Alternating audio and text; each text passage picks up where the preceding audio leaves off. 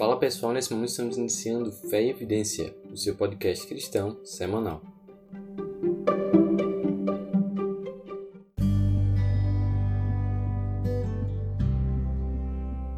E antes de iniciarmos, vamos elevar uma prece ao nosso Deus. Oremos. Senhor Deus, nós queremos te convidar, Senhor, a estar presente nesse momento, nesse nosso estudo, para fazer com que a gente possa tanto entender como também aplicar o conhecimento aqui adquirido. Está conosco, nos protege, nos abençoa. Em nome de Jesus. Amém.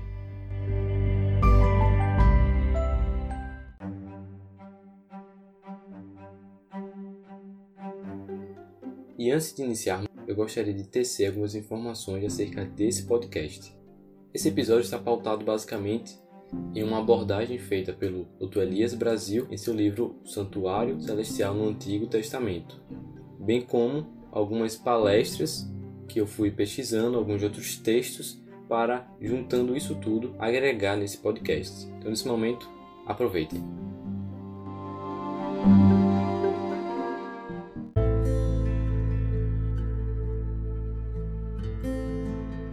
Esse podcast tem como título O Lado Obscuro da Torre de Babel. Vamos iniciar lendo o relato da Torre de Babel, que se encontra lá em Gênesis capítulo 11, dos versos 1 ao 9. E diz assim: Ora, em toda a terra havia apenas uma linguagem e uma só maneira de falar. Sucedeu que, partindo eles do Oriente, deram como a planície da terra de Siná e habitaram ali. E disseram uns aos outros: Vinde, façamos tijolos e queimemos-los bem. Os tijolos serviram-lhes de pedra, e o betume de argamassa. Disseram: Vinde, edifiquemos para nós uma cidade, uma torre, cujo tope chegue até aos céus, e tornemos célebre o nosso nome, para que não sejamos espalhados por toda a terra. Verso 5: Então desceu o Senhor para ver a cidade e a torre que os filhos de Israel edificavam. O Senhor disse: Eis que o povo é um, e todos têm a mesma linguagem. Isto é apenas o começo. Agora não haverá restrição para tudo o que intentam fazer. Vinde, desçamos e confundamos ali a sua linguagem, para que um não entenda a linguagem do outro. Destarte, o Senhor os dispersou dali pela superfície da terra, e cessaram de edificar a cidade. no verso 9, chamou-se-lhe por isso o nome de Babel, porque ali confundiu o Senhor a linguagem de toda a terra, e dali o Senhor os dispersou por toda a superfície dela. Nesses versos, a gente encontra um relato muito conhecido no meio cristão. É um momento em que nós temos a divisão das línguas e dos idiomas. Nos primeiros quatro versos, a gente vai encontrar a história dos pós-diluvianos em construir uma torre. Esse será o intento deles. E do 6 ao 9, a gente vai ver a ação de Deus em impedir tal feito. Esse seria basicamente um resumo desse relato bíblico. Mas analisando um pouco os capítulos anteriores, é visto que Gênesis de 3 a 11, a gente encontra algo que seria a progressão da maldade humana até o rebominamento da raça humana em Noé. Mas a narrativa da Torre de Babel, a gente fica meio que na dúvida de qual seria o grande problema da Torre de Babel porque a gente percebe que é fácil encontrar falhas ali em Caim, e a gente percebe que de Caim a maldade vai aumentando cada vez mais, até que chega um ponto em que é necessário trazer uma mudança àquele mundo. Mas vamos analisar diretamente esse texto para encontrar qual era o grande mal da Torre de Babel. Primeiramente, vamos analisar a parte estrutural do relato, em que o centro desses versos é a descida de Deus, que é onde tudo vai mudar. Vamos elaborar aqui uma estrutura chamada estrutura quiástica. Se inicia no verso 1 com E era toda a terra de uma só língua, de uma mesma língua. No último verso, no verso 9, a gente tem a expressão a língua de toda a terra. No verso 2, a gente vai ter o que seria o ponto B, que seria ali. Já o ponto B' seria no verso 8, onde a gente encontra o dali. O C seria no verso 3, onde a gente vê uns aos outros. E o selinha seria um do outro. Na parte D, a gente vê lá ainda no verso 3, quando diz: Eia, façamos tijolos. E no D', a gente vê: Eia, desçamos e confundamos, lá no verso 7. E assim por diante. O E seria, no verso 4, edifiquemos nós. E o E' seria que os filhos dos homens edificavam. E o F seria uma cidade e uma torre. E o F', a cidade e a torre. Tudo isso para se encontrar nessa estrutura quiástica do ponto G, onde seria desceu Yahvé, lá no verso 5, onde seria o centro. Então, em resumo, a gente vê que dos versos 1 ao 4, a gente vê a ação humana, e a partir do verso 5, onde é o centro, e posteriormente no verso 6 ao 9, a gente vê aquilo que seria a ação de Deus, fazendo um paralelo entre essas duas coisas. Aí a gente consegue ver a beleza do texto bíblico, que faz tudo harmonizar perfeitamente, convergindo para aquilo que seria o centro dessa história, desse relato. Mas vamos lá, qual era o intuito da Torre de Babel? Você já parou para pensar nisso? A ideia principal, como apresentada na Bíblia, era que o nome dos construtores fossem exaltados, essa era a intenção deles. O costume da época era de que, com essa construção, os deuses viessem à terra. Porém, a intenção desses homens estavam construindo essa torre era a exaltação própria. Ou seja, a ideia deles se resumia em Deus viria à terra por causa de nós. Isso que eles estavam fazendo era uma manipulação religiosa, para que não mais Deus, mas eles fossem exaltados eles estavam tirando o ponto de adoração de Deus trazendo para eles. Esse é o primeiro erro, mas vamos analisar um pouco mais esse relato. O hebraico vai clarear um pouco mais a nossa interpretação. A expressão venascer lanushen, ou seja, façamos um nome, apresenta duas palavras, shen e se, que teriam uso limitado ao rei e a Deus. Logo, essa frase vai implicar uma rebelião ao Deus verdadeiro, eles estavam se colocando no lugar de Deus. Mais uma vez, isso comprova a deturpação da adoração que eles estavam fazendo. Além disso, uma outra expressão, penapos alpene kol haaretz, significa para que não sejamos espalhados sobre a terra, essa expressão é interessante também, porque o pen, que significa para que não, essa expressão denota medo ou precaução. Além disso, denota um desejo negativo de quem fala. Ou seja, seria uma afronta à promessa de Deus de que não haveria um novo dilúvio. Além de se colocarem em uma posição de igualdade a Deus, eles se rebelaram não acreditando nas palavras divinas. Era como se tudo aquilo que Deus tinha falado no pós-dilúvio, de que não mais destruiria a terra, eles já olhassem aquilo e dissessem: não vamos dar crédito a isso. Vamos construir isso aqui para garantir que a gente fique seguro. Um outro aspecto interessante é a questão da torre em si, pois se a gente analisar um pouco mais a história, a gente vai entender que não se trata de uma torre com base nos nossos critérios é, comuns ocidentais que a gente imagina.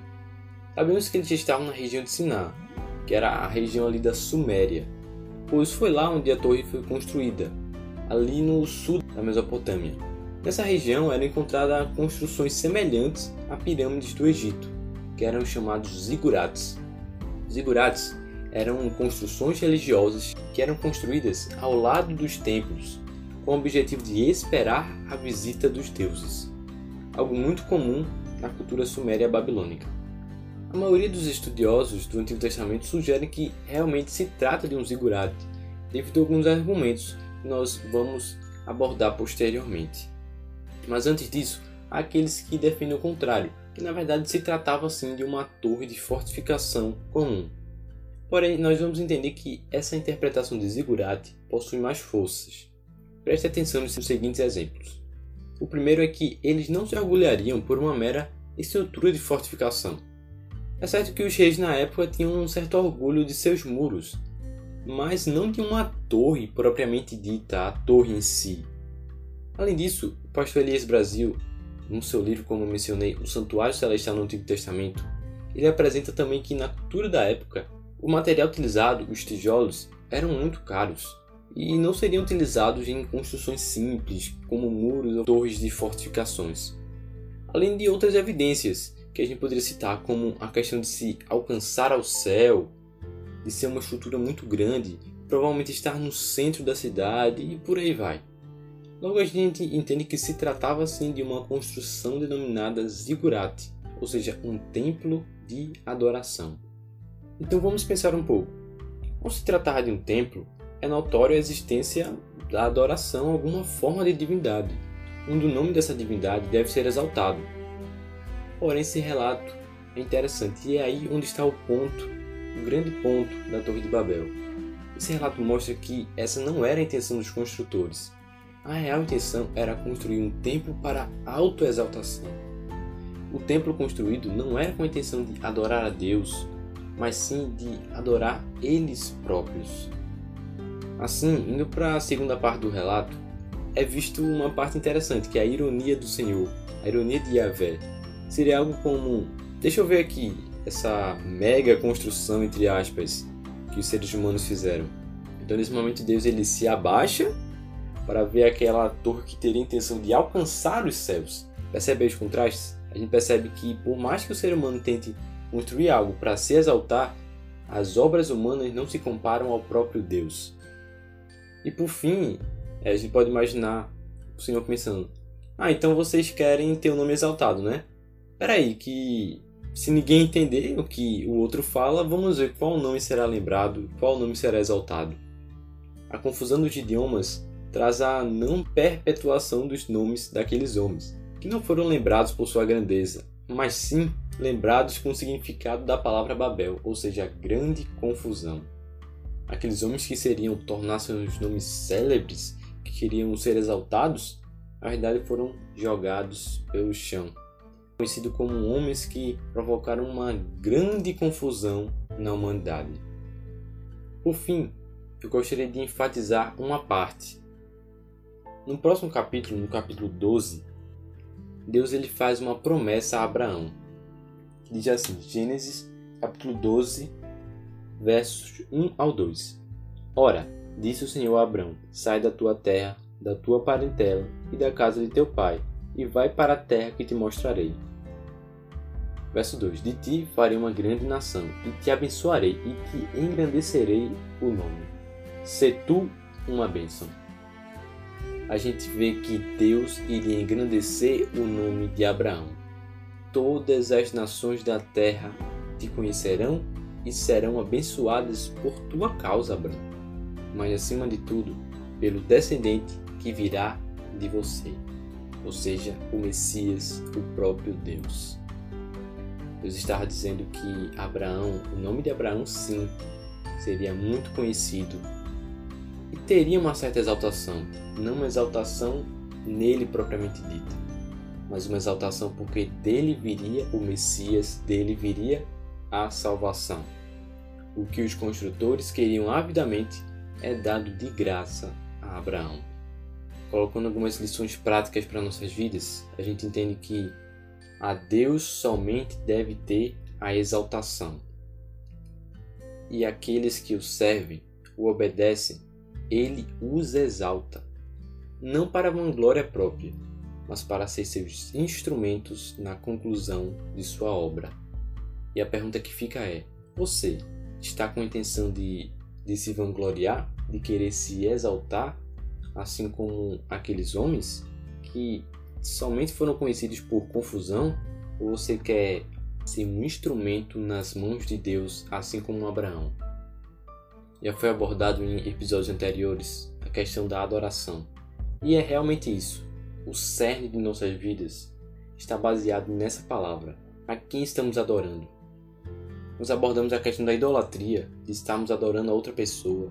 Nós abordamos aquilo que seria a essência da adoração.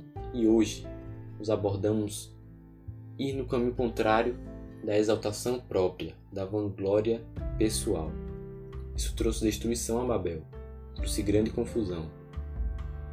Mas Abraão não. Abraão ouvia o Senhor, se humilhou perante o Senhor, era um servo do Senhor, e por isso ele foi exaltado. Reflita sobre isso. Você quer ser um instrumento nas mãos de Deus ou quer ser marcado por uma grande confusão?